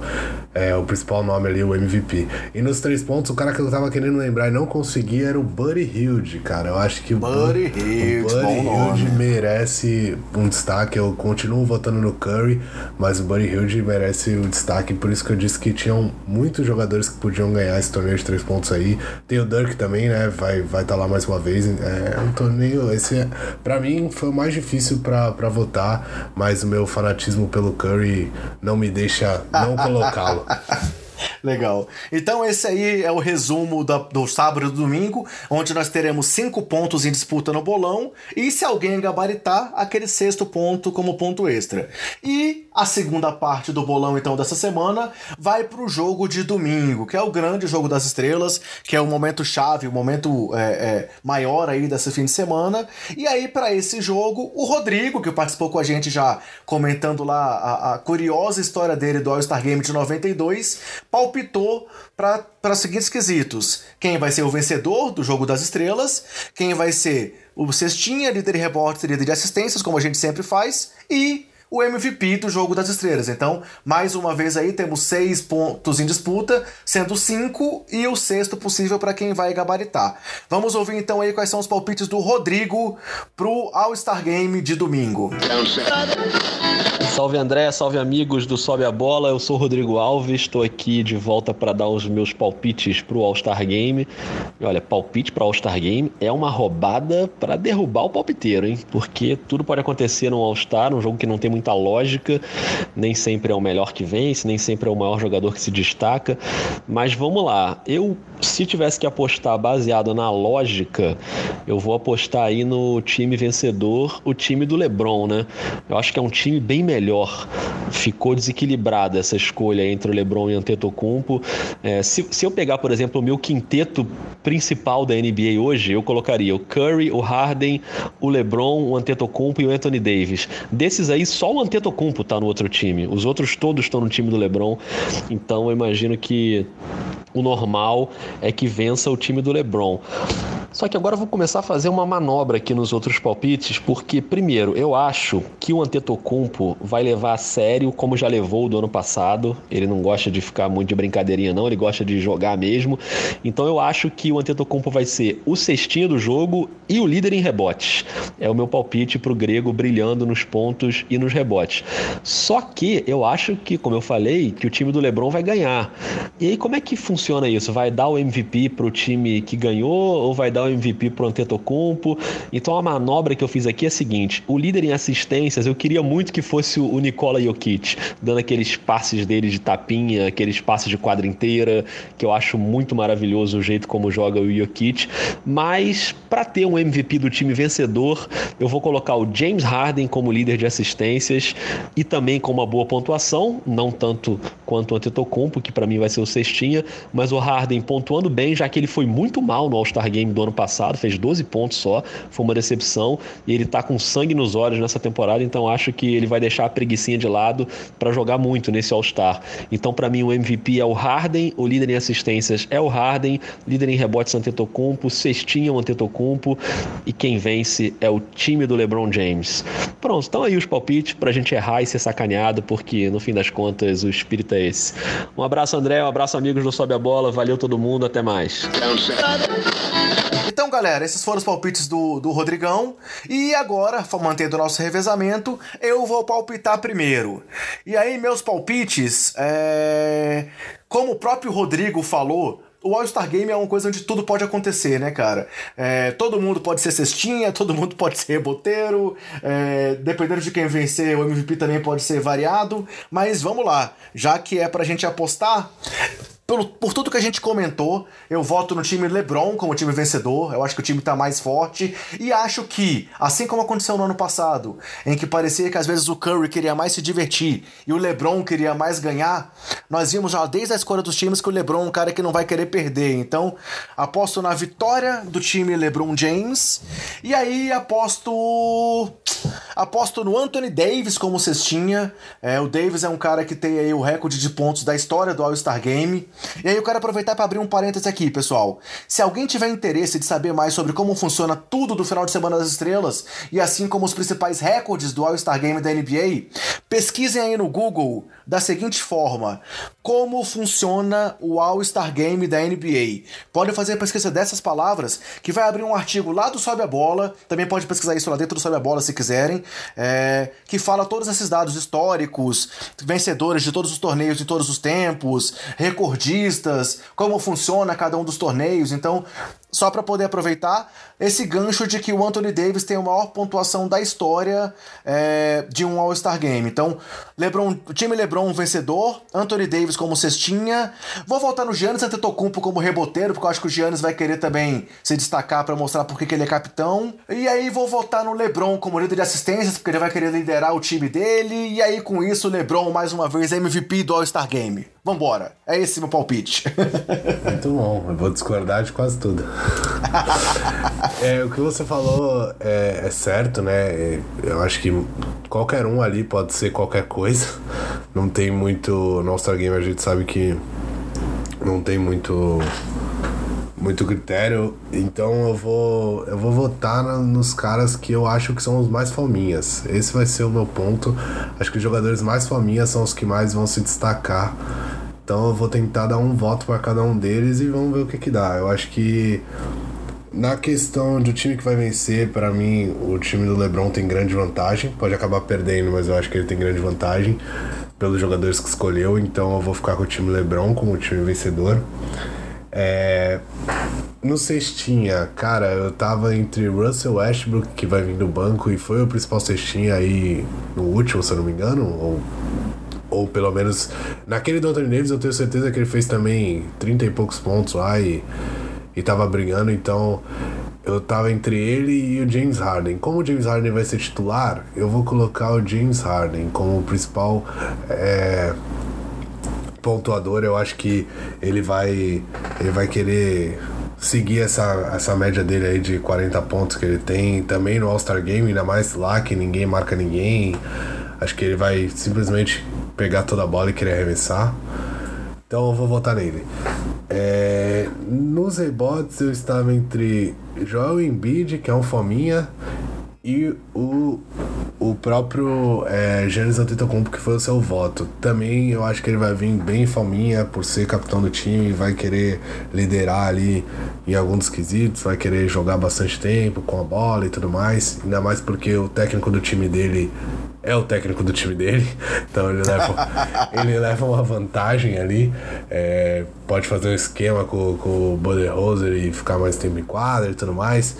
Mas eu vou votar no Joel Embiid só para diferenciar um pouco de você e tentar colocar um cara diferente. É, e o principal assistente vai ser o outro fominha que vai vir do banco, é, Russell Westbrook, acho que é o que vai. Que do time do Curry ali vai ser um dos que mais vai estar com vontade de ganhar. O time do Curry, Curry, lógico que não é do Curry, o time do, do Giannis, Curry, Kemba e todos os outros que tem lá. Eu acho que é o que mais vai estar com vontade de ganhar. E aí o MVP eu vou votar no Harden, torcendo para que esse seja o único MVP que ele ganhe na, na temporada. Bem polêmico. Opa, olha a secada aí. Essa, essa foi polêmica, boa. então, galera, assim a gente fecha os palpites dessa semana especial aí do, do All-Star Game. E aí, fazendo aquela inversão que eu comentei, vamos falar do jogo que foi o jogo da semana passada. Que foi o duelo entre Denver Nuggets e Philadelphia 76ers, do dia 8 de fevereiro, com a participação do Danilo do Bola Presa.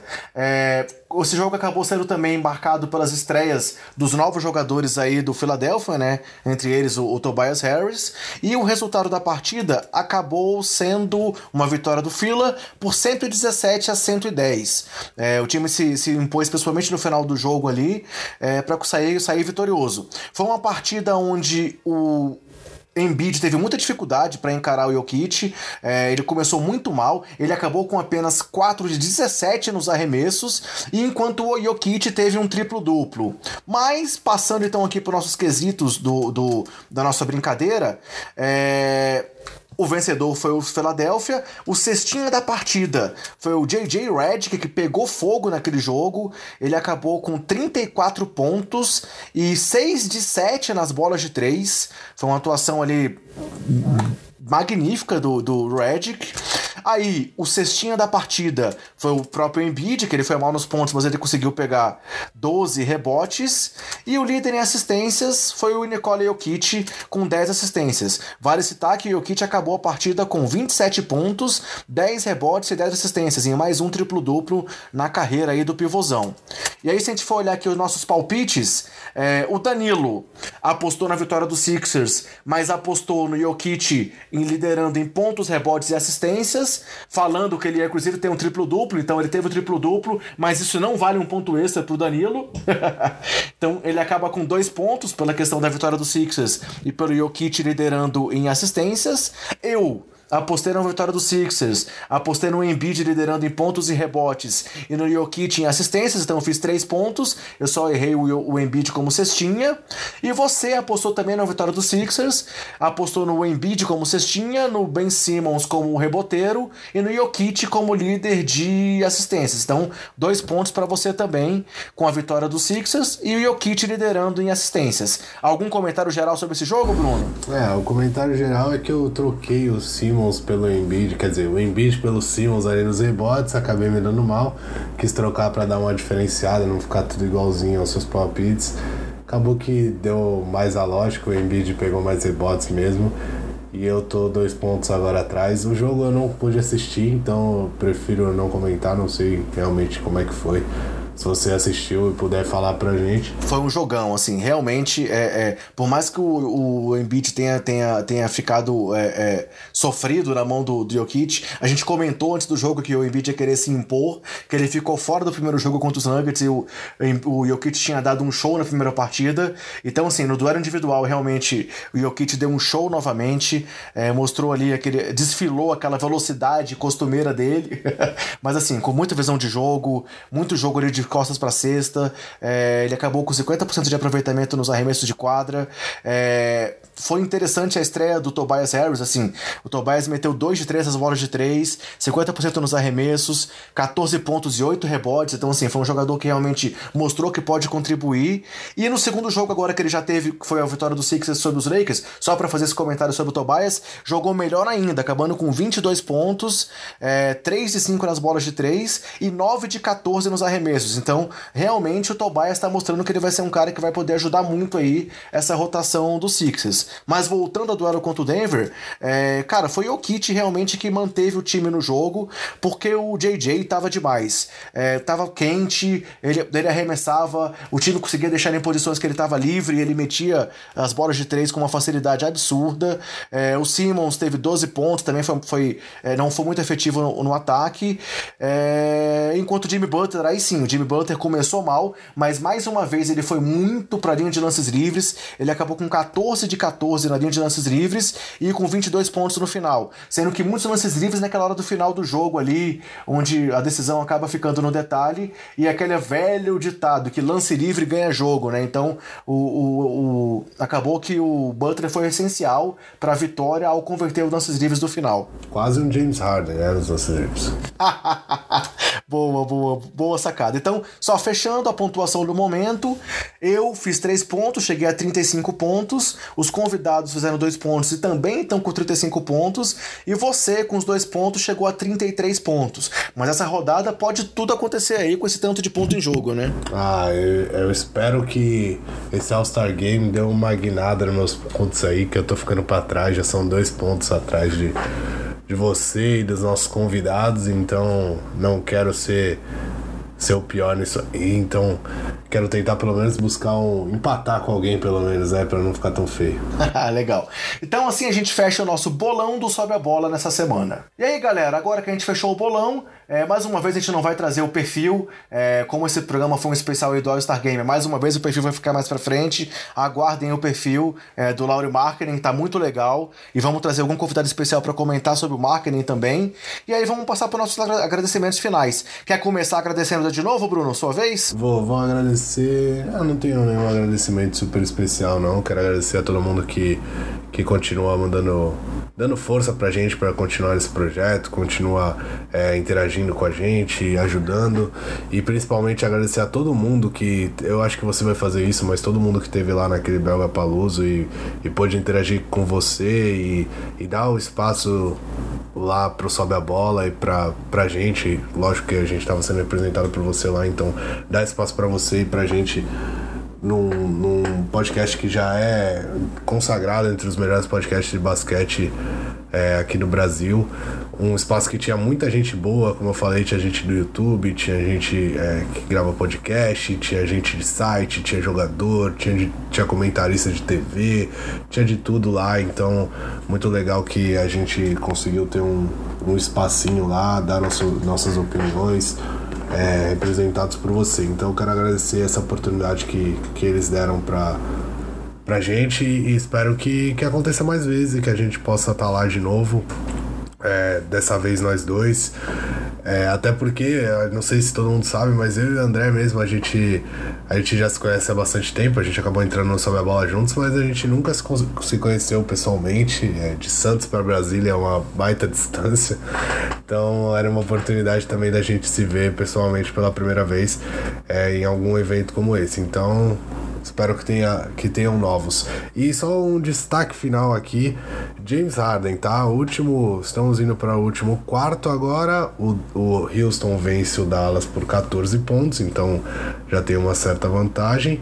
Mas ele tá com apenas 20 pontos, não tá bem, tem 6 de 19 nos arremessos. E, e será que vai acabar a sequência? E pode ser que sim. E a outra sequência também tá fortemente ameaçada. Também estamos indo pro último quarto agora. O Oklahoma vence por 11 pontos. O Westbrook já tem um double-double, né? Vale citar aqui. Ele tem 16 pontos e 11 rebotes, sendo que os arremessos dele estão horrorosos. Ele está 3 de 13, Uou! sem acertar nenhuma das quatro bolas de 3 dele, mas ele matou 10 lances livres dos 13 que ele cobrou, ou seja, a média James Harden aí de novo.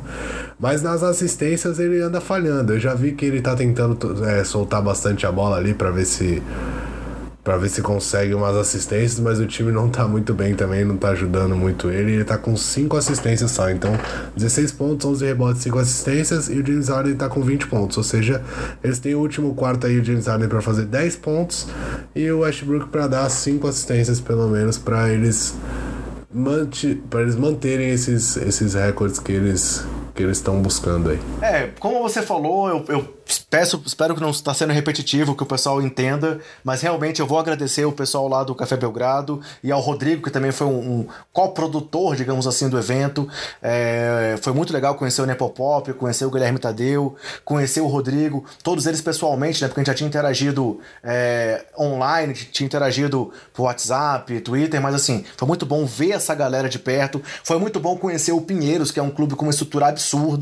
E aí eu, vou, eu tô com uma listinha aqui para falar de algumas pessoas. Pode ser que eu esqueça alguém, mas, cara, foi realmente uma experiência demais. E até por isso, assim, era tanta gente que eu posso esquecer alguém da lista. Então, é, o pessoal do, do Bola Presa, tanto o Denis quanto o Danilo, super gente boa. A gente conheceu, é, conversou um pouco lá. Também já tinha interagido com o Danilo, mas pessoalmente foi muito legal. É, o Luiz Araújo do Triple Double também já participou com a gente e foi legal conhecê-lo pessoalmente. Giancarlo Giampietro, é, do finado blog 21, né, que é um super jornalista com muita história da NBA, é, também participou aí do Belga, Belga Palusa numa edição muito legal. O Zé Renato Ambrosio, é, é, repórter, com um histórico, com uma bagagem de seis finais da NBA, também um cara super simples, foi super simpático, super gentil. O, o pessoal do, do Two, Two Minute Warning, NBA na web, NBA das Minas também tava lá. O Big Shot Pod, você comentou aí do Vavo, né? Que tem lá o Boom Chacalaca, mas também é do Big Shot Pod. Big Shot Pod. O pessoal do Live College BR, Zona do Garrafão. O, o Seu Osso, que era um, do, um dos, dos diretores do Pinheiro, que foi super simpático, participou da primeira edição lá do, do, do, do, do Belga pra Lusa, um, muito gente boa, falando muito bem sobre basquete, falou da experiência dele quando ele foi até Belgrado. É, o Fernando também do Pinheiro, que estava lá na organização, era do Garrafão, camisa 23, o Betinho, que você comentou também aí, é jogador. É, acabei conhecendo pessoalmente a Alana também, na hora que a gente foi depois lá do, da gravação lá pro barzinho, foi muito legal conhecer também a Alana porque a gente é, já tinha participado com a gente e, e colaborado, o Yuri Fonseca, é, Mondo Basket, cara, foi gente demais. E realmente foi muito bom também. É assim, é, quando eu cheguei lá na sala, eu fui lá para ver como é que ia ser, para acompanhar. É, eu lembro até que a gente conversou como é que a gente vai fazer, vai pegar é, participação de alguém e tal. Mas assim, eu preferi tanto acompanhar e aproveitar o momento que a gente só a gente só pegou contatos, conversou e pegamos aquelas gravações que saíram na edição 23 do Nepopop e do Guilherme, mas foi muito legal por estar nesse ambiente, né? Então valeu muito a pena, foi muito legal. E tive a experiência de gravar com os caras, que foi muito, muito é, gratificante ter esse espaço lá, o Nepopop conduzindo aquela conversa é muito legal. E falar um pouco sobre o Chicago Bulls, que às vezes a gente tem acaba falando aqui, mas lá eu pude meio que dar uma, uma, uma, expressada melhor dos desejos e anseios como torcedor do Chicago. Então, realmente foi uma experiência muito legal e que vai ficar marcada aí para mim como esse primeiro contato aí é, físico nesse mundo do basquete. E aí, além disso, eu queria estender os agradecimentos a algumas interações que a gente teve essa semana, é, principalmente depois dessa questão do, do Brelga Palusa, várias pessoas nos procuraram, tanto no WhatsApp é, quanto no Facebook. Então, eu queria agradecer aqui as interações que eu tive com o Gustavo Gustavo, no grupo da NBA Brasil do WhatsApp, o Aércio Favaro Neto, no grupo do Triple Double, o Guilherme Jocrone Silva, no grupo da NBA Brasil Facebook, o Kaique Soares, é, no grupo do Bola Presa lá do Facebook, e o Dorival Neto, que é da Liga 5 de Fantasy do Bola Presa. Então foram aí cinco pessoas que interagiram, é, elogiaram o trabalho, falaram com a gente, buscaram informações sobre como acompanhar o nosso trabalho e citaram que conheceram um pouco mais da gente aí por essa oportunidade oportunidade de estar lá no Belga para Luz. Então foi uma semana aí muito cheia e muito marcante é, para o crescimento do nosso podcast também, né, Bruno? Ah, sem dúvida. Já falamos o quanto, o quão importante foi e acho que só tende a melhorar. Então, mais uma vez, muito obrigado por, pelo espaço que, que foi dado pra gente.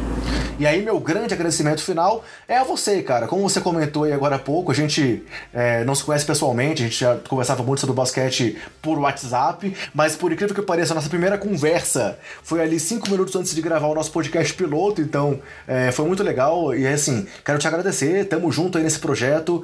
É, que pena que a gente não pôde se conhecer realmente lá em São Paulo, mas o convite era nosso, então assim, que bom que eu pude nos representar lá e espero que a gente consiga seguir esse trabalho aí dessa melhor forma possível. Valeu por tudo aí e abração. Valeu, André, muito obrigado é, também por, por essa oportunidade, por esse podcast que a gente grava aí, por todas essas conversas, é, e por ter me chamado principalmente, né, para começar esse podcast. Muito legal e faço das suas palavras as minhas. Espero que a gente continue aí por bastante tempo tocando esse projeto. Beleza, valeu galera e até a próxima.